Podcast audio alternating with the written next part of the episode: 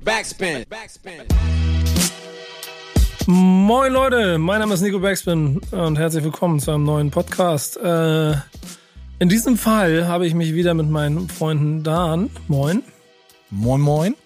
und der leitende Chefredakteur Boogie Down Bass und damit auch, ich nenne ihn immer so das Schnüffeltier im Untergrund äh, mit, mit hier einer Runde. Moin, schön, dass du dabei bist und danke für deine Arbeit schon mal im Vorfeld.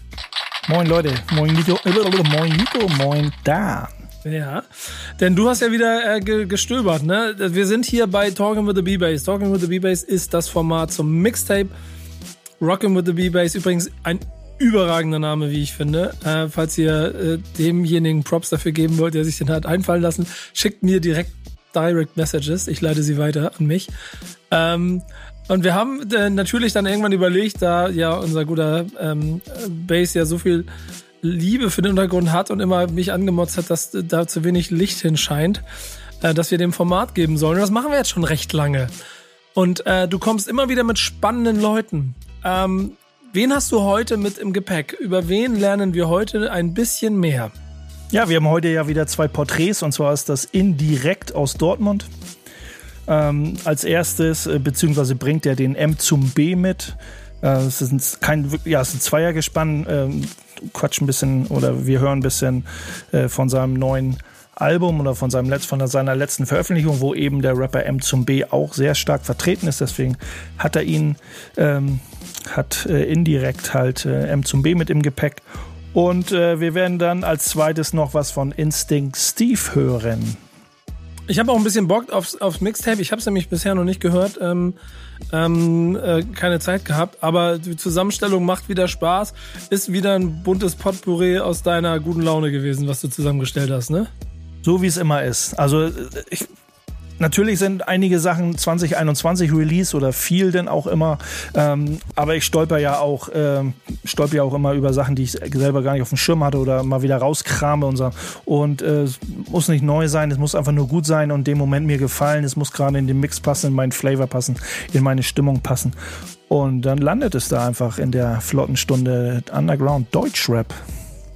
Ähm, wir haben auch wieder Instrumentals im Hintergrund und wir haben in den letzten Sendungen das immer mal so zwischendurch gesagt. Ich habe gedacht, wir fangen jetzt gleich mal mit an. Dan, von wem sind die Beats, die wir hören werden heute? Von Mr. Instinct Steve. Das ist nämlich unser Künstler, den wir jetzt äh, als zweites dann später auch noch im Fokus haben. Sehr gut.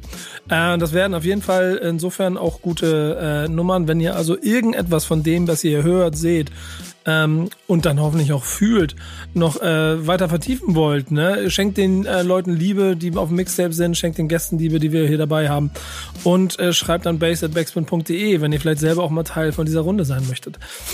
Aber ich würde sagen, wir fangen mal an, denn wir haben wieder eine Menge vor. Du hast wieder WhatsApp-Sprachinterviews mit den Leuten geführt. Äh, und ähm, wir starten mit Indirekt, der M zum B dabei hat. Und äh, glaube ich einfach mal der Frage so, nach dem Motto, wer seid ihr überhaupt und wie ging es eigentlich los mit Rap bei euch? Mal gucken, was sie sagen.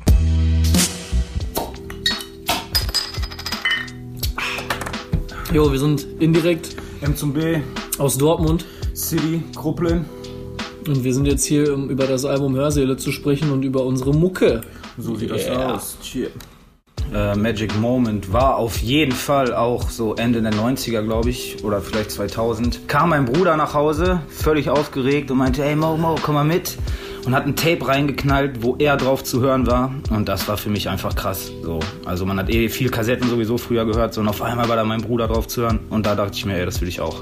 Also bei mir war das so, als ich das erste Mal Rap gehört habe, muss so in der fünften, sechsten Klasse gewesen sein. Da hatte einer ähm, auf dem Walkman von Sido das erste Album, wo der Track Interview drauf war. Und das habe ich gehört und fand so, das hat mich entertained auf der einen Seite und auf der anderen Seite dachte ich, boah, das hört sich richtig cool an. Ich will das auf jeden Fall irgendwie auch machen.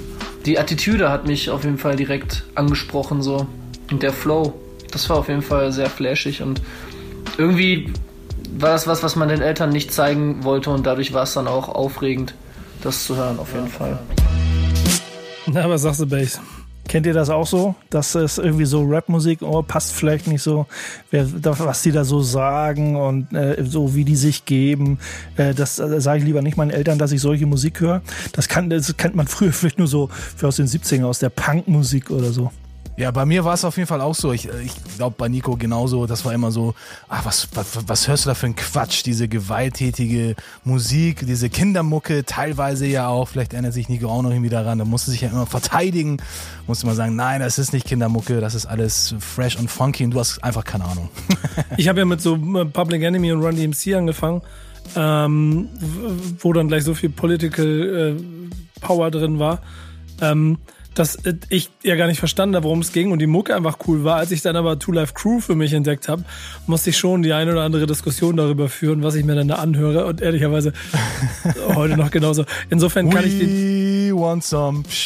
Ja, genau. ähm, ähm, und deswegen kann ich den, äh, den Sido-Effekt, den M2B hier beschreibt, schon auch vollkommen nachvollziehen, weil der Impact, den diese Generationen und diese Leute auf diese Generation hatten, das ist ja zweifelsohne äh, schon äh, maßgeblich. Aber ich würde sagen, wir machen gleich mal weiter mit der nächsten Frage, wenn ihr Bock habt. Denn äh, es gibt ja auch hier zwei Künstlernamen und wir wollen mal herausfinden, warum sie eigentlich so heißen. Jo, Namensgebung bei mir. Ich hatte verschiedene Namen am Anfang. In die Fresse hatte ich mich mal genannt. So bei Facebook, um nicht meinen echten Namen anzugeben. Individuum, also immer zwei Wörter. Irgendwann hat sich daraus indirekt kristallisiert, weil ich das erstmal auch ästhetisch geil fand. Vier und vier Buchstaben halt. Ne? Im Nachhinein betrachtet ist es auf jeden Fall ein Name, der mich mein Leben lang schon begleitet. Äh, Ich schreibe sehr indirekt, auf eine indirekte Art und Weise. Manchmal will ich Sachen sagen, die Leute verstehen es nicht so direkt, wie es ankommen soll. Also ich werde damit immer wieder konfrontiert und erlebe immer wieder aufs Neue. Das indirekt äh, Programm ist auf jeden Fall. Und den Namen habe ich jetzt auch schon boah, bestimmt vier, fünf Jahre. Jo, also Namensgebung. Äh, ich bin ja M zum B, aka Moti Burns. Früher war es noch anders, erst MC Mo. Natürlich habe ich immer mit irgendwie, weil Mo mein Spitzname ist, finde ich cool, prägt sich gut ein, wollte ich irgendwas mitmachen. Und dann hieß ich vorher auch noch Motivation irgendwann. Und dann kam mein Bruder irgendwann zu mir mit Moti Burns. So, er ist eigentlich dafür äh, verantwortlich, dass es dazu dann gekommen ist. Und das habe ich jetzt abgekürzt zum M zum B. Äh, Das ist wie gemacht eigentlich, dass wir mal darüber sprechen, warum heißt ja eigentlich zwei Finger Down und Boogie Down Bass. Aber bevor wir damit anfangen, finde ich ehrlicherweise äh, schöne Grüße indirekt. Also du hättest dir auf jeden Fall irgendwie das AKA in die Fresse behalten sollen, weil das ist, ich, ich finde ich find den gut. Aber es ist ja auch oft so, dass man das vielleicht nach Jahren, also wenn man so ein paar Künstler der Szene, die noch ewig dabei sind, guckt so, boah, ey, da hatte, wo man sagt, so hättest du vor 30 Jahren oder 20 oder egal, wann man angefangen hat, damit vielleicht doch mal mehr Gedanken machen müssen, ob der Name wirklich äh, so geil ist. Aber letzten Endes ist es auch egal. Solange der Output stimmt, irgendwie ist es äh, fast schon egal und die Leute mit ihrem Alias, Künstlernamen, äh, Pseudonym, Spitznamen, was auch immer, wie man das Ding nennt, zufrieden sind, äh, ist doch alles cool. Komm Jungs, warum? Woher der Name? Warum heißt du eigentlich Boogie Down Bass? Also ich hatte ja mehrere Namen in meiner Karriere. Ich habe ja mal als Rapper angefangen, auf, auf Englisch zu rappen, als äh, Deutschrap noch nicht so wirklich am Start war. Und äh, da habe ich so ein paar Namen schon äh, hinter mir, aber auf äh, 12 Komm, einen musst du droppen. Einen musst du droppen. Okay, mein, mein erster Name war Hellraiser. dann dann gab es aber irgendwann schon so einen. Dann habe ich gesagt, okay, das passt nicht. Dann habe ich mich irgendwann Soul Krates genannt. Soul Krates, der, der äh, Philosoph mit Seele sozusagen. Und irgendwann habe ich dann, guck mal, jetzt, jetzt, jetzt liste ich meine ganzen Namen auf. Eigentlich, eigentlich blöd, ne? Nee, nee. Egal, nee, komm, weiter, die, oder? die, komm, die, die, anderen, die anderen peinlichen Namen, die erspare ich. Die machen wir mal anders. Boogie Down Bass, wie war denn dein erster Name? Mein erster Name. Ich komme aus der Graffiti-Szene oder ich, ich mal ja immer noch. Und sozusagen mein erster Alias, sozusagen, den ich mir selber gesucht habe, also, als ich dann aufgenommen wurde in einer Graffiti-Crew. Und ich äh, hatte schon immer das Bass so vor Augen. Und dann gab es schon Jace aus Hamburg. Äh, in unserer eigenen Crew gab es jemanden mit Face. Also wollte ich irgendwie eine Abtrennung dazu haben. Hab mir das B Also mit Bindestrich, Bass, B-Bass, B-Bass mit Bindestrich sozusagen. Einer ist Bass, der andere ist Bass. Face, Und, dann nenne ich äh, mich aber Bass. Ja, das Boogie Down kam tatsächlich erst vor ein paar Jahren. Äh, so ein bisschen Ah, mein, geil. kleiner, mein kleiner Respekt der Hip-Hop-Kultur gegenüber da, wo es herkommt. Boogie Down, der Spitzname der Bronx. Ähm, ja, so ist das entstanden. Aber fühlt ihr auch in die Fresse? Nur mal ganz kurz, ob ich der Einzige bin oder ob, ob, wir, ob wir vielleicht versuchen sollten, ihn nochmal davon zu überzeugen, vielleicht mal ein alter Ego wieder zu benutzen. Ja, also das bleibt auf jeden Fall hängen, finde ich. Also indirekt finde ich dann schon cooler, so, glaube ich. So, ich, wenn ich, wenn, wenn ich das entscheiden müsste, würde ich sagen, nee, bleib ja indirekt. Also ich finde ich find den Namen richtig prägnant, ist natürlich ein bisschen assig, aber finde ich halt geil, bleibt halt voll hängen und hat ja auch irgendwie eine Message. In die Fresse ist dann halt in die Fresse Rap. Und er kommt aus dem Untergrund und wir checken jetzt mal, ob diese Attitude, die dahinter steckt, ob die irgendwie aus Prinzip da bleibt, wo sie ist. Ja, Untergrundattitüde aus Prinzip. Zum einen definitiv aus der Stadt, wo wir kommen. Hier ist äh, eine sehr große Untergrundkultur vorhanden. Auf der anderen Seite wollen wir natürlich auch open-minded genug sein und andere Stile zulassen. Oft wird man äh, damit verwechselt, dass man ein Boombap-Nazi ist und nur Boombap akzeptiert. Das war bei mir vor Jahren definitiv so. Mittlerweile äh, kann ich sagen, ich bin offen für vieles und probiere auch vieles aus. aus. Ähm, Wäre es ein guter Therapiepartner für dich, vielleicht doch nochmal offen für alles zu sein und mal was auszuprobieren? Nö, aber ich kann es ich kann's nachvollziehen. Geburtsjahr ist ja bei Indirekt 93, bei M zum B 91. Die, äh, und äh, guck mal, das war dann zum, unter anderem Sido so als ein Rap-Einstieg und sowas, und wo man dann, klar, hört man dann so diese Boom-Bap-Sachen, ist dann aber auch vom Alter her ganz schnell, ganz schnell bei auch moderneren Sachen und so. Ähm, ich brauche, äh, wieso? Ich, ich brauche keine Therapie. Ich fühle mich ganz wohl so. Ich äh, therapiere mich selber mit Boom Bap natürlich. Ja, genau, stimmt schon irgendwie. Am Ende des Tages ist es aber, glaube ich, auch logisch, ähm, wenn, wenn, also da, da treffen sich ja was, ne? Also da du ja hier ein bisschen dann aussuchst, ähm, ist es ja auch ein Mindset, das wir hier natürlich mit auf die Karte gespielt bekommen und schön zu sehen, dass auch dort mit einem dann doch 20 Jahre Unterschied zu dir auch das gleiche Mindset weiterbelebt. Und wir hier offensichtlich auch wieder Protagonisten haben, die genau diese äh, Idee von Hip-Hop verkörpern, so wie du sie auch magst. Ähm, Du hast ja auch immer so ein, ein, ganz großes Credo für Leute, die so ein bisschen Bock haben, mit der Mucke auch ein bisschen was zu sagen. Und wenn es nur die eigene Geschichte ist. Äh, und dazu hast du sie auch ein bisschen gefragt, ne? Auf jeden Fall. Mein Rap ist ja nicht umsonst das Sprachrohr äh, derjenigen, äh, die, die keine Stimme bekommen, wie man so schön gern, wie man so gerne mal sagt. Ähm, und deswegen passt das immer sehr gut, wenn da irgendwie eben Conscious und Storytelling und nicht einfach nur Proletenrap irgendwie bei rauskommt.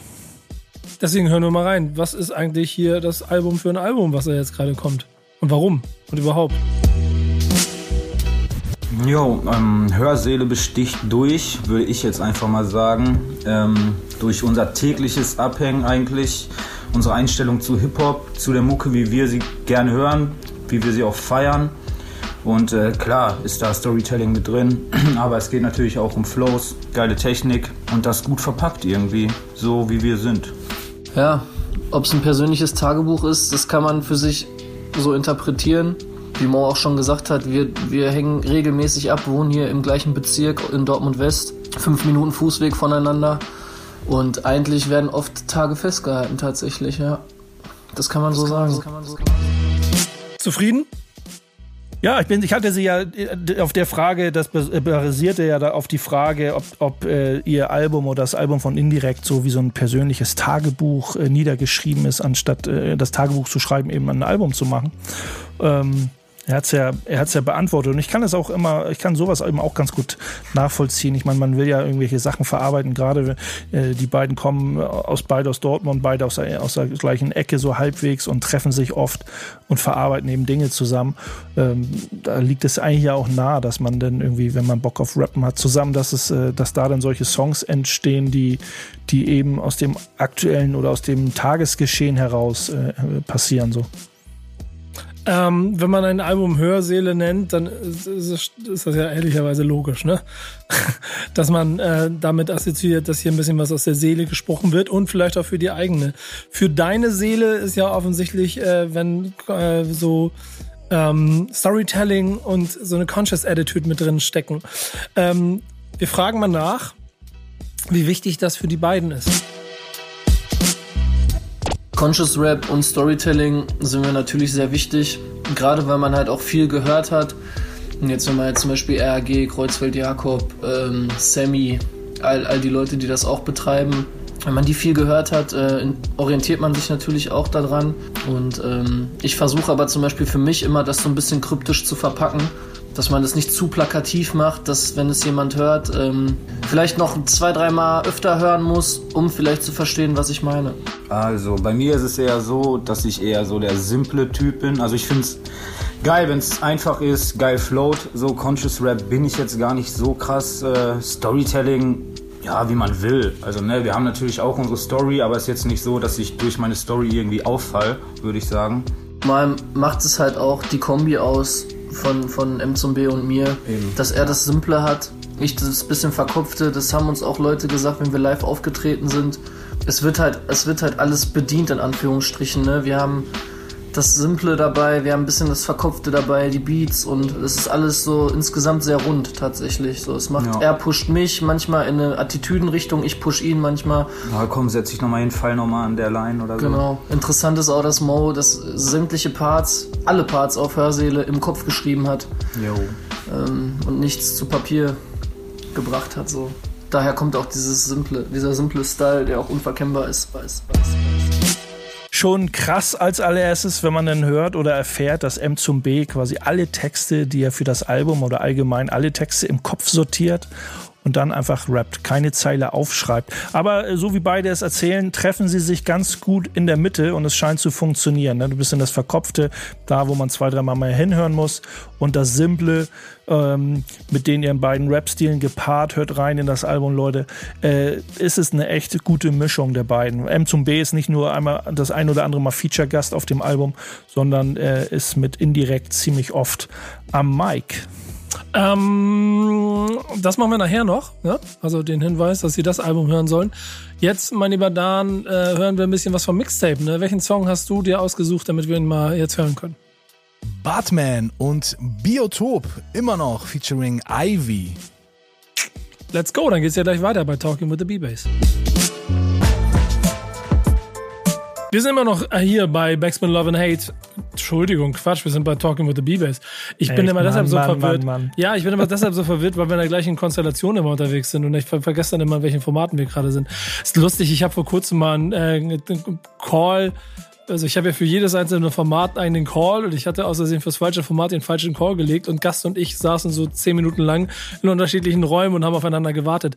Ähm, Talking with the B-Bass. Mein Name ist Nico Backspin, bei mir Zwölffinger Dan und Boogie Down Bass. Und ähm, Sei dir verziehen. Dankeschön. Ähm, das ist der gleiche Bums, insofern ist ja egal. Also egal, wir sind zu dritt unterwegs, wir machen für euch coole Sachen. Und wir klären so ein bisschen ähm, diese eine Gretchenfrage, Henne-Ei-Prinzip. Zusammen, Arbeitsweise, ne? ja, genau, zusammen mit Indirekt und M zum B. Äh, erst Beat und dann Rap oder erst Rap und dann Beat? Oder was? Oder wie? Oh, ich würde mal sagen, 70% das Zweitere. Also oft ist es so, man hört einen Beat und wenn der einen kickt, so, dann geht's eigentlich auch direkt los. Klar gibt es auch Momente, wo man einfach irgendwie Rap schreibt und dann sucht man sich dazu ein Beat, dass das geil passt. Aber eher, eher das andere, würde ich sagen. Es ist auch oft so, dass Mo und ich ähm, auch bei dem Album gerade viel zusammengeschrieben haben, äh, uns auch in den Lines innerhalb der Takte abwechseln und da ist es oft schon sehr wichtig, dass der Beat von Anfang an stimmt, damit man halt auch eine Dynamik und eine Motivation findet, das auszufallen. Ne? Deswegen würde ich schon sagen, mir fällt es leichter, den Text zu schreiben, wenn der Beat mich richtig motiviert und richtig anspornt. Ich denke, das ähm, hört man bei den meisten Songs auch, oder ich, ich maße mir an, das zu behaupten, äh, dass man das raushört, dass man erst einen Beat pickt und dann sich da mental drauf einlässt und dann schreibt man halt äh, zu dem Flow des Beats irgendwie seine, seine Zeilen. Andersrum ist es immer schwierig, Dan kennt das vom Remix machen, ja, da muss man erstmal einen Beat suchen, der irgendwie zu diesem Rap-Flow passt. Also nicht jedes A Cappella passt auf irgendwie einen Beat. Das ist, ist schon schwierig. Definitiv. Ähm, ich weiß auch nicht, was ich geiler finde eigentlich. Ich glaube, ich wäre vom Effekt auch eher der Beatpicker und drauf Spitter, ähm, weil selbst dann, wenn du so ein Thema im Kopf hast, du dann ja für ein deeperes, also wenn der Beat kommt, dann fühlst du es ja, ne? Also ich bin ja, ich bin ja so ein großer Freund von äh, Nichtsnutz von, von massive Töne. Und ich frage mich, ob da Beat oder Text zuerst gewesen wäre. Wenn ich den Beat gehört hätte, hätte ich den Text genauso geschrieben. Mir fällt da eine Story ein, die äh, Premier mal erzählt hat in der Entstehungsgeschichte von Gangsters Moment of Truth. und wahrscheinlich auch, glaube ich, wenn ich das richtig in Erinnerung habe, jedes Album haben sie nach dem gleichen Schema gebaut und zwar, sie haben sich die Titel auf einen Zettel geschrieben, haben sich diesen Zettel an die Wand gehängt und haben danach dann das Album fertiggestellt. Das heißt, die, die, die Tracks, also die Namen der Tracks, die Titel, das stand schon alles komplett fest. Also ich weiß nicht, ob Das dann. Guru, ob dann Guru dann auch die Texte geschrieben hat, aber auf jeden Fall ist das nochmal eine ganz andere Herangehensweise, dass du sagst, um, um den Inhalt geht es mir, das ist der Titel, der steht schon safe und so bauen wir den Das ist halt so ein, dazu. so ein, wirklich so ein Plan. Ich so, ich habe mir jetzt einen Genau. Plan gemacht, lass uns das, lass uns das füllen, lass uns diesen Plan Genau. ausarbeiten. So ist schon, das ist schon eine harte oder schon eine harte Nummer. Also muss man schon wirklich straight irgendwie dabei bleiben. Und dabei immer die Hood repräsentieren, repräsentieren, ne? Oder? Was sagen Auf die jeden Jungs Fall. dazu? Gehört was, doch sagen, dazu. was sagen die Jungs dazu? Where the hood, where the hood, where the hood at? Ja, das sind teilweise wirklich, also fünf Minuten Fußweg von Mo bis zu mir, äh, zehn Minuten Fußweg zu Dave, wo wir äh, das gesamte Hörsäle-Album fast aufgenommen haben. Ein paar Schritte weiter wohnt Robert Rapsport, von dem auch ein paar Beats auf dem Album sind. Äh, der Wolf wohnt hier auch fünf Minuten zu Fuß entfernt, bei dem wir auch oft sind. Also man ist hier sehr, sehr connected, das Krupplin-Kollektiv. Man kennt sich untereinander, pusht sich gegeneinander, äh, gegenseitig und ja, das ist das Ding.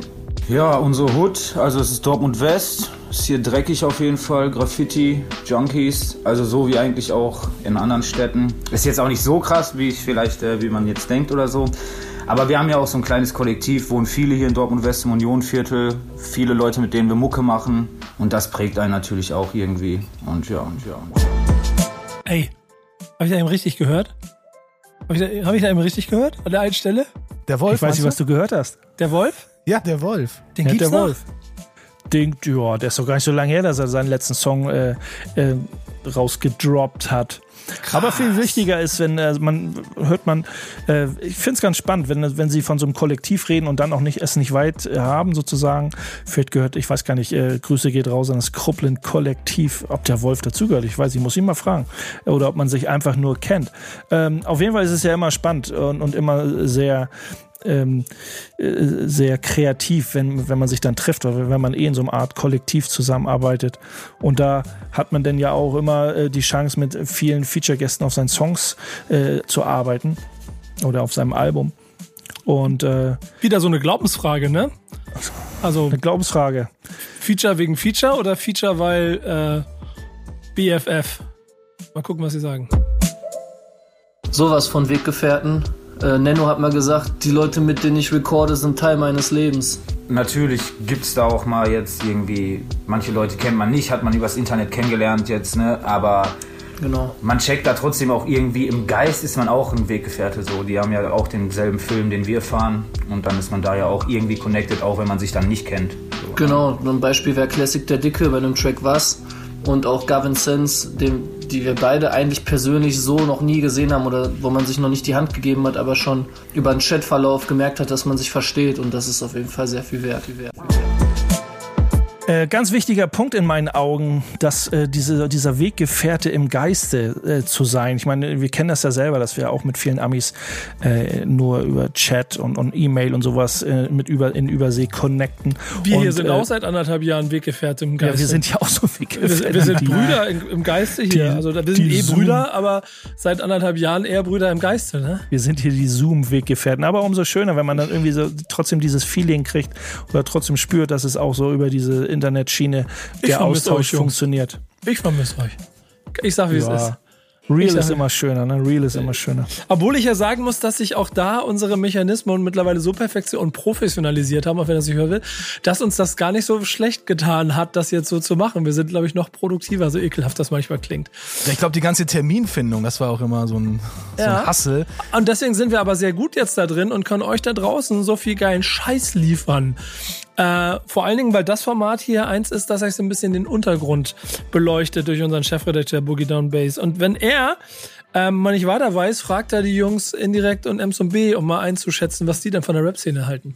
Meine, meine Lieblingsfrage, weißt du doch, so in die Immer Richtung die gleiche, zumindest. ist immer, die gleiche Frage. Das gehört dazu. Ich, ich kann auch schon die Antwort, aber wir hören rein. Die momentane Rap-Szene würde ich gar nicht mehr so als Rap-Szene bezeichnen, sondern als Musikszene, wenn du so willst, weil Rap schon so breitflächig und so im Market Popkultur. ja, Popkultur im Marketing angekommen ist, Deswegen ist es auf jeden Fall bereichernd. Viele Artists haben auf jeden Fall die Möglichkeit, mit Marken zusammenzuarbeiten und äh, Projekte zu machen, von denen sie wahrscheinlich früher geträumt haben. Deswegen ist es auf jeden Fall bereichernd. Auf der anderen Seite finde ich es manchmal auch so ein bisschen inflationär, was so die Texte anbelangt und die Mucke. Also es ist dann oft halt auch so fürs Produkt gemacht, habe ich das Gefühl. Ja. Aber insgesamt schon ganz cool. Ja, also im Gesamtpaket schon auf jeden Fall cool und auch spannend. So, egal ob Mainstream oder Underground, eigentlich kann man da, also kann jeder was finden, würde ich sagen so. Ja. Aber es gibt auch Momente, wo echt, da denkst du dir, es fuckt alles ab so. Also weißt du, dann setzt man sich nochmal hin, hört irgendwie neue Sachen und denkt sich, oh nö, hört sich doch irgendwie alles gleich an. Naja, ist früher auch schon vorgekommen und wie gesagt, wenn man sucht, so findet man auf jeden Fall was für sich und das andere ist egal. Ist egal, ist egal. Das andere ist egal, weißt du Das doch. andere ist egal, das ist die beste Einstellung, die du haben kannst. Naja, aber das, das Inflationäre, das, ich denke mal, das ist ja eben dieser, dieser Pop, dieser Pop-Blaupause geschuldet. Das, äh, da kommt man eigentlich dann gar nicht drum rum, dass man diesem, dieser Blaupause gerecht werden möchte, wenn man in diesem Spiel mitspielen möchte. Aber wisst, ihr- wisst ihr, was denn total interessant ist? Äh, Wenn man mal ein bisschen zurückdenkt, 20 Jahre, gehört der Wolf, der hier eben genannt wurde, zu einer Gruppe von Rappern, die damals das Sinnbild von einer inflationär ausgeschlachteten Rap-Szene waren. Und jetzt taucht der Name hier 20 Jahre später im, äh, im Untergrundformat von äh, Chefredakteur Boogie Down Bass auf. Was ja die nächste Frage aufwirft. Und ehrlicherweise muss man ja an den einen oder anderen Stellen, wenn man den Fragenkatalog sich anguckt, ja schon sagen, dass das ja alles ziemlich selbstsüchtig ist von Boogie Down Bass, was er hier macht. Um mal kurz abzuchecken, weil er ist der von uns dreien, der als erstes auf die 60 zugeht, um mal kurz ein bisschen zu klären. Wie ist denn das so? Wenn ich 60 bin, darf ich da noch mitmachen? Oder was sagt ihr, Jungs? Fühlt ihr das auch? Ja, auf jeden Fall. Also, warum sollten wir mit 60 nicht immer noch den gleichen funky, freshen Scheiß machen? Jetzt machen wir das ja schon mehr als die Hälfte unseres Lebens. Was soll denn jetzt noch kommen? Und äh, ich habe mich, glaube ich, diese Frage auch schon vor 25, 30 Jahren gestellt. Ey, was ist denn dann, wenn du mal so richtig alter Sack bist? Wirst du dann das immer noch das Gleiche machen? Und irgendwie hat sich nicht wirklich viel verändert. Klar, ein bisschen die Technologie ist anders geworden, aber so dieses, diese Einstellung ist irgendwie im Großen und Ganzen gleich geblieben. Und ich glaube, bei, bei Bass wird das auch so sein. Und, äh, Ich, ich mag den Bass ganzen jetzt- Bums. Die Attitude ist seit über 35 Jahren am Start irgendwie. Die Ja. wird die nächsten, die nächsten 40 Jahre am Start sein. Also, Also Äh, jetzt, jetzt, jetzt hab kann, ich glaube ich, jetzt kann, glaub hab ich, ich auch nichts mehr drüber kommen, was, was uns irgendwie noch, wo, also wo soll jetzt noch so also ein wenn, wenn, einschneidendes hätte, wenn dann hätte irgendwie so dieser, dieser Break hätte schon längst stattgefunden, glaube Ja, ich. genau. Also jetzt ist man schon drüber hinweg. Trotzdem holen wir, uns, wir, wir holen uns trotzdem kurz das äh, Boogie Down Bass Approval von Indirekt und M zum B hier ab. Rap mit 60? Fragezeichen. Ähm, Rap mit 60. Ja, Definitiv. Also ich äh, weiß nur, Big Daddy Kane hat mal beim Tiny Desk ein äh, Konzert gemacht, das haben wir uns beim, beim Jense angeguckt. Der ist ja auch so Mitte 50, Anfang 60 und rockt immer noch. Und so, ich sag mal, solange ich noch stehen kann und mein Beutel genug Platz hat oder so, Ja. werde ich glaube ich auch noch rappen. Und ich meine auch, klar, äh, ist jetzt auch so die erste Generation da, so Big Daddy Kane und so, aber da sieht man ja so, ne? Im, also man kann auch noch mit 50, 60, kann man auch immer noch cool sein und Hip-Hop. Gab es ja vorher jetzt nicht so. Und warum sollte das nicht möglich sein? Also, ob man jetzt immer noch über die gleichen Themen rappt, keine Ahnung, wenn sich nichts geändert hat, wahrscheinlich ja. Man muss, man muss glaube ich, auch aufpassen, was für ein Lifestyle man dann fährt, weil viele Rapper und also ne, Künstler generell verfallen dem Drogenkonsum, Alkoholkonsum, keine Ahnung, stürzen ab. Wenn man es schafft, irgendwie die Mitte zu finden und immer kontinuierlich am Start zu sein, kann man mit 60 bestimmt noch rappen. ja, ja. Gute ist ja, es gibt in den USA genug Beispiele dafür, dass man es mit 60 noch kann. Ähm, ich gucke jeden Morgen in den Spiegel, merke, wie mein Bart grauer wird und denke mir, ach Gott, so grau wie der jetzt ist, dann ist auch scheißegal, ich kann auch noch 50 Jahre weitermachen. Und werde das auch noch, äh, till I die, kann ich nur dazu sagen. Ähm, Ich, in, in, in Deutschland und Europa, denke ich mal, ist es auch ein bisschen die Gesellschaft, die einem irgendwie dazu das aufzwingen will. So, ja, jetzt bist du so langsam zu alt dafür. Hör mal auf damit. Und äh, da bin ich ja eh nicht so ein Fan von diesen Gesellschaftszwängen und von daher ist mir das eh Latte. Er ist ein Freigeist. Und deswegen schätzen wir ihn so hier. Du hast noch ein paar äh, letzte Worte von den Jungs mit reingeholt. Ähm, dann hören wir einen Song danach. Welcher ist das?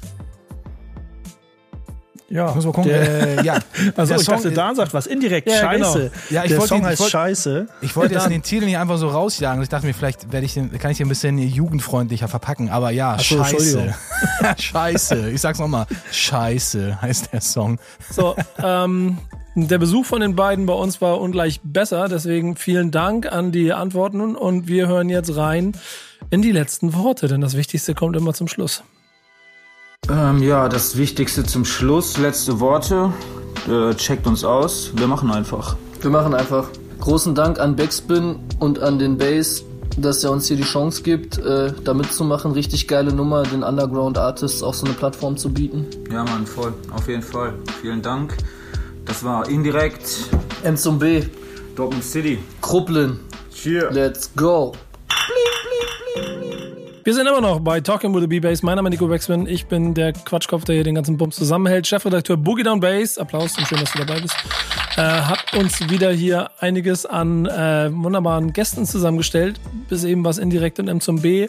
Jetzt sind wir immer noch im Ruhrport, fahren ein paar Orte weiter oder wahrscheinlich mit irgendeiner Bummelbahn einfach einen Ort weiter und äh, sind bei Instinktiv gelandet. Äh, Baujahr 78, aktiv auch schon recht lange. Das heißt, jemand, der auf jeden Fall äh, auch ein bisschen längere Geschichten erzählen kann. Deswegen freuen wir uns auf die Einspieler. Was ist das Erste, was du wissen wolltest? Ähm, naja, wie, wie das so ein bisschen, wie, wie jemand den Zugang halt dazu gefunden hat zum Rap oder zur Hip-Hop-Kultur an sich, finde ich immer recht spannend. Und da gibt es ja auch immer, ich, das kann schon Monat, äh, ein paar Monate oder Jahre auseinander liegen, wie die Leute dazu finden. Äh, und das kann dann schon äh, sehr, sehr interessant sein, weil jeder das äh, natürlich anders erlebt und, und, und die ersten Berührungspunkte anders, anders äh, kennenlernt. Und da hören wir rein. Hören wir mal rein. Also grundsätzlich war ich schon als Jugendlicher immer einer, der viel mit Melodien hantiert hat, rumgepfiffen und ich hatte damals schon, kann ich mich noch erinnern, tatsächlich immer so das Gefühl, ah, ich kann ganz gute Melodien machen. Das waren aber immer so cheesige Sachen, das ist ganz witzig. Und irgendwann kam so die Eurodance-Zeit, Mr. Vane, so das ist so meine Ära, wo ich jugendlich war. Und ich war einer von denen, die sich zu Hause hingesetzt haben und die Sachen rausgeschrieben haben. Wenn ich es dann nicht verstanden habe, heute ist es ja einfacher, da gibt man einen Text ein und kann dann eigentlich nachlesen, was die da sagen oder wie auch immer. Früher war es aber alles noch ein bisschen anders. Da musste man wirklich die Sachen irgendwie rausschreiben, zuhören etc. Und dann war das bei mir so, dass ich das wirklich teilweise einfach in Lautschrift rausgeschrieben habe. Und ich war dann wirklich, wo ich selber noch keine Musik gemacht habe, immer der, der eigentlich die Sachen immer mitrappen konnte. Ja, und wir sind dann mit Two Life Crew, Public Enemy, NWA aufgewachsen. Das waren eigentlich bei uns so die Anfänge, wo wir dann so ein bisschen von dem Kommerzzeug wirklich in die Rap-Schiene gekommen sind und immer mal mehr davon gehört haben und uns damit befasst haben. Und dann kam der ganze Rest. Sprayen, Breaken, DJing. Ich habe immer irgendwie auf alles Bock gehabt so und habe alles auch ausprobiert und das ist bis heute auch so geblieben. Ne? Es ist egal, ob es jetzt in der Musik ist oder auch privat. Ich bin einer, der eigentlich immer irgendwie alles macht und das ausprobiert und ja, Trial and Error. Und Hip Hop ist halt immer so die ja die Liebe Nummer eins gewesen. gewesen, gewesen. Wenn ihr ähm, jetzt genau äh, zuhört, dann hört ihr diese kleine Träne der Freude an äh, Bass Wange runterlaufen. Denn es ist auch immer wieder schön zu sehen, dass äh, das hört nie auf, dieses gute Gefühl, dass es die richtigen Leute in den richtigen Stellen sind, oder? Auf keinen Fall. Da hört gerade bei Instinct, Instinct Steve, und wie bei vielen anderen, hört man das immer auch raus, wie wieder die Liebe zur Kultur wächst und gewachsen ist und weiter wachsend wird. Also ich, ich finde, das Ding kann man so auf eine Soul Brother Platte packen als Skit oder als Intro oder Outro so wie es ist. Er hat eigentlich alles gesagt. Auf jeden Fall. Wie wäre das denn aus heutiger Sicht, um das mal kurz zu fassen, wenn das, weil sagten, Eurodance-Ära wäre das heute so irgendwie, keine Ahnung, Bowser, Shindy und dann finden, und, und dann wird der Weg zum, zum äh, am Apparat und zum Daily Concept Lager gefunden, irgendwie so, wahrscheinlich. Kann, kann ja, das ist gar nicht so ein doofer Gedanke. Den, den, können wir, den können wir mal für eine Love and Hate mit aufbewahren. Finde das aber einen ganz wichtigen Punkt und das Schöne ist ja, der Weg ist dann kürzer als früher. Ähm, nichtsdestotrotz, ähm, wir sind ja auch im lustigen Namenland im Rap immer und äh, Instinct Steve, oh Gott, oh Gott, ist ein Zungenbrecher, bei dem hat er sich aber was gedacht. Hinter meinem Namen ist keine große Wissenschaft. Ich habe damals einfach überlegt, was kannst du nehmen? Du machst Musik aus Leidenschaft, du machst Musik aus Liebe und du machst es instinktiv. Und dann habe ich gedacht, komm, nimmst du ein Wortspiel, Instinct Steve. Ich mag Wortspiele, dann habe ich es genommen. genommen, genommen. So, er mag Wortspiele, deswegen heißt er, wie er heißt. Jetzt wollen wir natürlich wissen, wie er sich äh, so dann als Rapper beschreiben würde. Instinct Steve ist auf jeden Fall ein ehrlicher Rapper. Er ist ein Rapper, dessen Texte man hört und man merkt, das hat er irgendwo so erlebt oder zumindest hat das in seinem Umfeld stattgefunden. Das heißt, er trägt sein Herz auf der Zunge. Ja, äh, zufrieden, oder? Base, was sagst du? Auf jeden Fall, auf jeden Fall. Der Herz auf der Zunge ist immer der richtige Weg. Und äh, bei der nächsten Frage, ähm, da geht es auch wieder um Conscious Rap. Irgendwie, da muss, muss, ich muss man ja einfach nachfragen, wenn man die Leute nicht kennt. Und ich kenne ja seine Musik, habe seine Musik ja im Vorwege ja auch gehört äh, und möchte dann auch nochmal seine Worte dazu hören, äh, wie er das Ganze denn äh, nicht nur in den Raps beschreibt, sondern ebenso seinen Rap-Stil beschreibt und wie sehr das eben auch immer noch der Sprachrohrgedanke ist, der es eigentlich sein soll. Da hören wir rein. Im Prinzip geht es eigentlich darum, Sachen zu sagen oder rauszubringen, mit denen die Leute sich identifizieren können. Sprich, die hören was und sagen, ach, das fühle ich auch. Und ich kann mich halt nicht damit identifizieren, wenn ich einen Song höre, der dann soundtechnisch auf obersten Level ist, aber einfach keine Aussage hat. Und ich versuche halt immer, den Menschen irgendwas zu geben. Rap war schon immer ein Sprachrohr irgendwo. Rap war auch immer schon ein bisschen auf die Kacke hauen und rumprollen. Gehört auch dazu, ist auch cool. Aber ich höre mir dann lieber was an, von jemandem, der dann irgendeinen Wortwitz hat oder mich halt zum Lachen bringt, während er eigentlich asoziale Sachen sagt. Oder ich bin halt eher der melancholische Typ. Ich höre mir halt auch gerne Sachen an mit einem melancholischen Beat und gib mir dann die Sachen oder die Aussagen, die dann dahinter stecken und ja, dann fühle ich es halt. Das ist das Schöne am Rap. Jeder kann sagen, was er erstmal möchte, aber jeder kann auch entscheiden, was will ich jetzt hören oder was, was ist mir wichtig. Und ich höre halt eher die Sachen, wo ich merke, ach, der hat sich Gedanken gemacht. Und genau denselben Anspruch habe ich an mich auch. Den Hörer einfach irgendwas zu geben. Eben. Den Hörern was mitgeben ist eine wichtige Sache. Ähm, ich glaube, das haben wir ja auch schon vorhin bei Indirekt zum Beispiel gehört, dass äh, die Base dir das ja auch immer so eine Herzensangelegenheit ist, dass sie was äh, aus Sicht der Ungehörten erzählen. Wenn sich dann was anstaut, ist Rap auch ein ganz gutes Instrument, glaube ich, ähm, äh, aus der Erfahrung zu kennen. Und deshalb wollen wir mal reinhören, äh, wie das denn bei ihm ist. ist denn, Bass, du hast schon herausgehört, dass da ein bisschen Wut rausklingt aus seinen Sachen. Ich bin mir sicher, dass ich Dinge oder Geschehnisse in meinen Texten verarbeite. Ich glaube aber nicht, wenn ich es nicht tun würde, dass ich dann draußen mit einer Schrotflinte rumrennen würde und Leute abknallen würde, um es mal zu übertreiben. Es ist auf jeden Fall abgehandelt. Ich habe Sachen wirklich schon aus Frust geschrieben oder auf meinem neuen Album jetzt AGBs zum Beispiel, da habe ich mich einfach über die Szene ausgelassen, weil ich auch als Musiker auch frustriert bin, auch Zweifel habe und das haue ich dann eigentlich in die Musik rein mit der Dankbarkeit, dass ich eigentlich irgendwas zu sagen habe und andersrum, ja, um es auch zu verarbeiten. Aber ich muss auch sagen, wenn ich was verarbeitet habe, ist es ja nicht weg. Das heißt, wenn ich mich über die Szene auskotze, was mich alles abfuckt, dann ist es nach dem Song nicht weg. Es dient auf jeden Fall der Linderung und wenn ich dann nochmal einen Einbruch habe, dann kann ich natürlich da nochmal reinhören und mich so nochmal hochziehen. Ziehen, ziehen. Das ist ein guter Punkt. Ich meine, ich bin auch so ein Fan der Songs mag, wo irgendwie über die Industrie und über den Mainstream hergezogen wird. Aber er hat das ganz gut äh, gesagt, dass man, wenn, wenn die Leute, die solche Songs im Underground schreiben und sich darüber auskotzen, wie scheiße doch die Industrie und der Mainstream ist, äh, dadurch ändern wird sich ja nichts oder ob man das jetzt leider nichts oder einfach es wird sich nichts ändern, da muss man eher vielleicht andere Wege einleiten oder einfach noch bessere Musik machen, andere Musik machen oder mit anderen Werkzeugen versuchen, dass die Leute auf einen aufmerksam werden, um auch zu erkennen, äh, dass es da noch mehr gibt als äh, etwas, was der Underground da nicht mag. Aber äh, ja, wenn, wenn, wenn wir hier Love and Hate machen, äh, bringen wir ziemlich gut auf den Punkt, glaube ich, welchen Stellenwert denn eigentlich Hip-Hop als Ganzes für uns hat. Jetzt haben wir hier wieder einen Rapper und äh, zu den äh, sehr wichtigen Eckpunkten, die ein Boogie Down Bass bei jedem einmal abklopft, ist auch der Stellenwert von Hip-Hop, in diesem Fall dann auch noch natürlich Rap im Speziellen für unseren Gast. Und das hören wir jetzt mal. Das Wertvolle an Hip-Hop ist, dass er so vielseitig ist und er hat einen sehr, sehr hohen Stellenwert in meinem Leben. Der zieht sich eigentlich durch alles. Es ist egal, ob ich Auto fahre und Hip-Hop höre, ob ich über die nächste Zeile nachdenke, also ob als Kunstschaffender oder als Konsument, das ist egal. Zwischendurch höre ich auch mal 80er oder irgendwie andere Musik, aber grundsätzlich ist ein Gedanke immer irgendwo beim Hip-Hop. Sei es, wenn ich Radio höre und ich höre ein Sample oder ich höre, wie einer irgendwas erzählt und ich mir denke, boah, das könntest du als Sample nehmen, als Intro-Sample. Ob ich, ob ich joggen gehe und höre dann Musik und höre mir die Ami-Sachen an und höre mir Cuts an, die ich dann, oh geil, die könntest du auch wieder beim nächsten Mal nehmen. Also im Endeffekt ist das schon ja krankhaft fast schon, würde ich fast teilweise sagen, ähm, was ich jetzt als positiv empfinde. Finde, finde. Krankhaft positiv. Ja, so sehe ich das genauso. Aber er hat das, äh, das, äh, das, das Reime, das Reime schreiben angesprochen. Und das ist auch eine schöne Standardfrage von mir, wie, ob es ihnen leicht fällt, schwer fällt.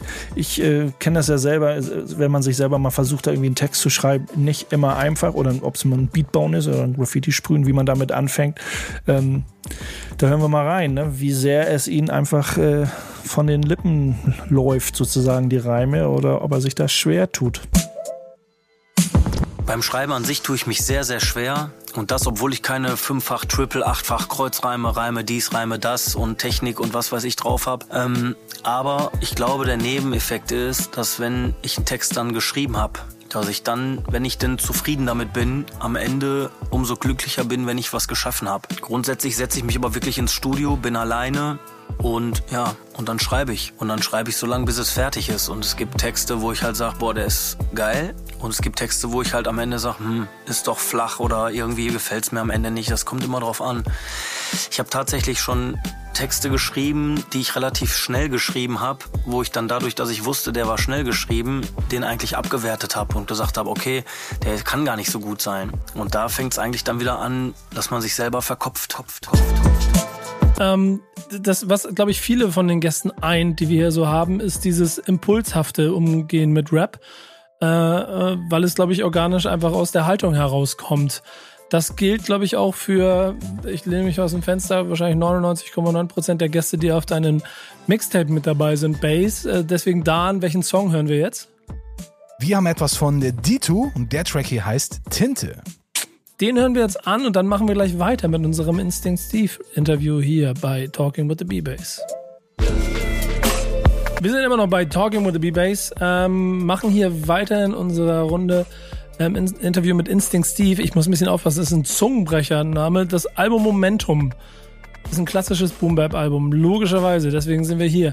Ähm, und Bass, du prüfst die Leute ja, ob sie eventuell auch auf dem falschen Pfad gehen könnten. Ähm, mal gucken, wie er die Prüfung bestanden hat. Auf dem Momentum-Album waren ursprünglich vier bis fünf Tracks mit modernerem Klangcharakter drauf, die ich am Ende aber tatsächlich runtergenommen habe, um das Album einheitlich dastehen zu lassen. Also grundsätzlich habe ich Bock auf einen modernen Sound. Ich höre mir die Sachen oft an und feiere auch, wie die Sachen heute gemixt sind und wie innovativ die Sachen auch alle sind. Aber mein Herz schlägt auch immer wieder für Boom Bap. Ich muss auch sagen, dass ich am Ende des Tages, wenn ich Boom Bap Sachen höre, ist das, sind das Sachen von Terminology oder Snow Goons oder Black Poet, wie sie alle heißen, dass mein Herz doch da immer noch einen Ticken höher schlägt. Also, dass ich doch immer wieder zurückfinde. Aber da ich meine Sachen auch selber mische und teilweise auch selber produziere, bin ich auch immer bestrebt, mich weiterzuentwickeln und neue Sachen zu machen und habe auch Bock einfach den neuen Sound auch mal zu kreieren. Na, zufrieden? Immer zufrieden. Ich bin gespannt, äh, wie das nächste Album wird. Es kann ja auch durchaus sein, dass es ihn catcht, so der neuere Sound und das nächste Album dann komplett was anderes als Boom Bap. Aber ich denke, seine Aussage, seine allgemeine Attitude, was Hip-Hop angeht, wird sich dadurch äh, nicht ändern. Ähm, und eine, eine der Facetten im Hip-Hop ist ja auch immer diese Connection-Pflege. Und das ist auch ganz, ganz interessant, weil er hatte ein, ein Specs-Feature und da habe ich ihn zu gefragt, wie das eigentlich entstanden ist, weil für mich so Hip-Hop und Connection ist irgendwie eine Sache, die einfach wirklich zusammengehört. Und da hören wir rein. Ja, die Specs-Geschichte basiert eigentlich auf einem Zufall, weil mein Homie Levin, der ist damals im Internet unterwegs gewesen und ich glaube Specs hatte gefragt, wie irgendwie was mit dem Gimbal funktioniert. Ich weiß nicht genau die Fragestellung. Auf jeden Fall hatten die beiden dann geschrieben, erstmal ganz unabhängig von der Musik ging es nur um dieses Gimbal, wie man das macht, die technische Seite halt. Und irgendwann kam dann raus, dass Specs halt Specs ist. Ja, und der Levin hatte mir dann geschrieben, hatte mir davon erzählt und dann habe ich gesagt, pass auf, frag den doch einfach mal nach dem Kontakt, ich würde gern mit dem Track machen. Ja, dann haben wir spontan miteinander telefoniert und dann habe ich ihm offeriert, dass er dann zu mir kommen kann und den Song im Studio bei mir aufnehmen kann. Er hat dann am nächsten Tag auch schon den Part geliefert, das war relativ schnell. Ich hatte noch gar keinen Part und ja, dann war ich auch angeheizt und hatte meinen Part dann auch fertig geschrieben. Und in dem Zuge habe ich dann gesagt, pass auf Specs, runter gefahren und wenn du an dem Tag da bist, dann drehen wir noch ein Video. Ja, und dann haben wir eigentlich alles an einem Tag durchgezogen. Dann haben wir hier im Studio kurz den Part aufgenommen, wir haben so ein bisschen alles vorbereitet und dann sind wir noch mittags los und haben bis abends das Video gedreht und dann ist er mit dem Zug wieder nach Hause gefahren. Das ist die Geschichte mit Specs. Grüße raus an der Stelle an Specs. Danke nochmal. Danke nochmal. Ja, schöne Grüße an Specs und äh, auch von, mir. Wird Zeit, dass wir ihn mal zu äh, Love and Hate einladen. Bass, was ist da los? Mach mal. Mach du doch mal. Ja, okay. Mach, Ja, ey, ich, mach ich jetzt wenn er nebenbei. Lust, wenn er Lust zu hat. ja, mach ich nebenbei jetzt hier kurz und dann erklärst du mal mit der nächsten Frage. Guck mal, ich bin Multitasking. Ähm, ja, Nico, äh, Frage an dich oder an Dan. Könnt ihr mit Kritik umgehen? Gen, äh, denn genau das äh, äh, habe ich ihn auch gefragt, wie sehr, wie kritikfest er ist oder eben nicht ist. Auch ich musste über die Jahre lernen, mit Kritik umzugehen. Ich war immer schon selbstreflektiert, aber anfangs würde ich sagen, war es noch so, dass wenn ich Kritik gekriegt habe, ich eher gedacht habe, ach komm, der gönnt dir das nicht oder oder oder. Ähm, sei denn, war wirklich grottenschlecht, je nachdem, wie die Kritik jetzt ausfällt. Ich mag Menschen nicht, die nur kritisieren und nichts Gutes finden, aber grundsätzlich ist Kritik dazu da, dass Leute sich verbessern und ich kritisiere selber, wenn es sein muss. Ich versuche es halt immer so auszudrücken, dass die Leute das verstehen und ich merke selber halt, dass wenn ich Leute nicht gut kennen, dass, dass viele das nicht gewohnt sind wenn man denen sagt, guck mal, mach mal so, mach mal so, mach mal so. Aber ich glaube, wenn die Leute merken, dass man halt auch einen Verbesserungsvorschlag mit hinterher schießt, dass äh, das dann dankbarer angenommen wird oder die Leute merken, man will sich eigentlich weiterentwickeln. Ich merke es eigentlich in den Features immer. Ich habe jetzt vor kurzem zwei Features abgearbeitet und da habe ich mich halt auch wirklich dann eingebracht. Ich habe nicht meinen Part aufgenommen und einfach nur, yo, ja, so und ciao, sondern ich habe dann halt auch an dem Ding mitgearbeitet. Ist vielleicht für den anderen anstrengend manchmal, aber ich glaube, das bringt das Ding einfach nach vorne und genauso würde ich es mir auch wünschen, wenn andere es bei mir machen. Und man kriegt als Musiker ständig Kritik, Kritik, Kritik. Kritik ist das eine, die Umgangsweise mit der eigenen äh, Arbeit ist das andere und da kann man auch Perfektionist sein oder man macht es ein bisschen lockerer und beides kann zum Ziel führen. Mal gucken, äh, welcher Typ er ist. Also fünf Grade sein lassen musikalisch ist bei mir ganz, ganz schwierig. Ich verkopf mich viel, fast schon zu viel. Ich denke über alles fünfmal nach und ich glaube auch, dass ich viele Sachen zerdenke. Das heißt, dass ich mich teilweise schwer tue, Sachen dann zu machen oder rauszubringen, weil ich einfach denke, das muss cool sein. Oder wenn ich was rausbringe, muss es wirklich High-End sein. Es muss immer krass sein, es muss immer kreativ sein. Aber ich habe da auch gemerkt, dass wenn man immer irgendwie Top-Level haben will oder immer das Krasseste haben will, dass man am Ende gar nichts rausbringt. Und da mache ich jetzt gerade so einen Prozess durch, durch mein Homie, mit dem ich gerade ein Album mache und lerne da eigentlich auch mal, ja, es muss nicht das Krasseste sein, sondern mach einfach coole Bilder, coole Videos, mach Mucke, die dir Spaß macht, guck, dass der Vibe stimmt. Ich persönlich strebe ja immer dann, mich weiterzuentwickeln und mich zu verbessern, aber ich merke auch, dass es sperrt, dass man vielleicht dann manchmal sagt, komm, du hast ein gutes Level und dann muss man nicht da noch eine Schippe draufsetzen und wieder nur drei Tage überlegen, was du in dem Video noch machen kannst oder in dem Song noch machen kannst oder oder oder. Und ich glaube, dass mir das momentan zum Beispiel sehr gut tut, dass ich da halt einfach von diesen hohen Ansprüchen einfach auch mal zurücktritt und sagt, ey, ich mache einfach Mucke so. Mucke so, Mucke so, Mucke so. Wie sieht's bei euch aus mit dem Anspruch an den Perfektionismus?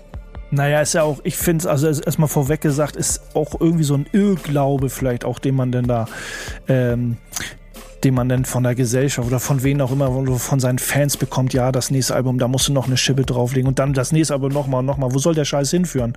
Also er hat ja gesagt, ne, man hat ein gutes Level und er hat ein gutes Level und er soll einfach seinen Kram machen. Fünf, nicht, da ist es ja, dann ist es ja auch nicht fünf Grade sein lassen auf Fehl und, und Fehler irgendwie, okay, scheiß auf die Fehler, sondern ey, es ist cool, das, was ich mache, ich bin zufrieden, raus damit.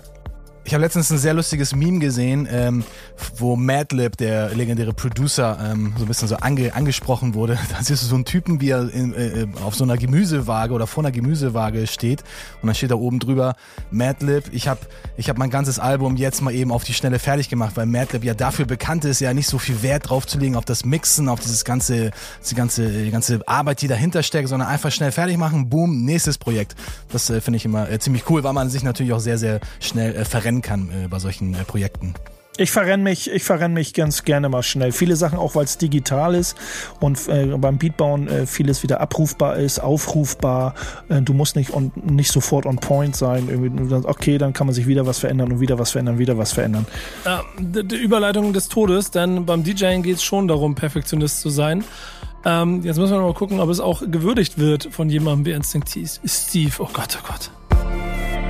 DJing ist für mich in der Musik eine sehr, sehr wichtige Komponente. Sie muss natürlich passen. Das ist wirklich so, dass das mit elementar ist. Es gibt nichts Geileres als ein Song, der einen guten Part hat und dann kommt halt die Farbpalette durch die verschiedenen Cuts in der Hook und dann sind die halt noch sauber oder dann sind die schnell. Dann hat man, ich sag mal, einfach so einen Matchschalter drin mit einer sehr geilen Stimme. Dann hast du wieder einen anderen Cut, wo wieder irgendwas dunkler klingt und das ist halt das, was ich meine mit dieser Farbpalette. Ich mag's halt, wenn du einfach diesen Kontrast hast zu den Parts, weil das am Ende auch so ein bisschen auflockert, als wenn jetzt in der Hook auch nochmal der Rapper kommt und nochmal ballert. Das ist natürlich manchmal geil, aber Cuts ist so das, was mir am meisten gefällt, wo ich dann wirklich, wenn ich das höre, wo mein Herz höher schlägt. Und noch geiler ist natürlich, wenn der Beat irgendwie noch in dem Sample oder in dem Gesquetsche drin ist und der am Ende noch geil dazu passt, dann hast du ja nochmal eine doppelte Auflockerung. Also dann hat man auch echt alles erreicht, was man erreichen muss. muss, muss schön äh, beschrieben, finde ich, von ihm durch, äh, durch dieses Wort Farbpalette. Also Cuts, die Vocal Cuts, die man hat in dem Chorus. Und das bringt auch die Strophen einfach nach vorne. Dass die Strophen das Wichtige sind und dann hat man ein paar coole Cuts und dann kommt wieder eine Strophe und dann ist das Song vorbei und ist das Ding doof. Dann ist das Ding durch. Äh, Song vorbei, Sendung vorbei, war? Ist gleich, gleich ist äh, hier äh, Endspurt, würde ich sagen. Wir haben die letzten Worte. Ich habe ihn natürlich immer mal so gefragt, so was brennt ihn auf der Zunge? Da hören wir mal rein. Und im Anschluss seiner letzten letzten Worte gibt es natürlich auch einen Song von Instinct Steve. Welchen, welchen gibt es da dann? Unberechenbars. Wieder so ein Wortspiel. Ähm, wir verabschieden uns mit solchen Wortspielen. Mir könnten jetzt ein paar einfallen. Ich weiß nicht genau welche. Ich sage trotzdem danke, Base, wieder für das Zusammenstellen dieser Sendung. Danke an unsere Gäste. Hat Spaß gemacht zuzuhören. Danke, Dan, fürs Mixen. Ja, bis bald, Rian fällt mir noch ein. Oh Gott, oh Gott, oh Gott. Hör auf mit denen, das, das triggert mich, davon habe ich zu viele. Ähm, das war Talking with the B-Bass. Wenn ihr äh, Wünsche und Anregungen habt, bitte an base.backspin.de und ansonsten nächste Woche wieder zuhören bei Backspin FM. Bis dahin, jetzt die letzten Worte von Instinct Steve, dann noch ein Song und dann Feierabend hier. Ciao. Ciao, ciao. Peace. Erstmal ein dickes Dankeschön an Boogie von Backspin für die Möglichkeit. Auch Dank an den Hörer, der bis hier dabei geblieben ist. Wenn ihr Bock habt auf Musik aus dem Herzen, dann gebt euch Momentum, Instinct Steve, checkt das aus. Peace. Peace. Peace.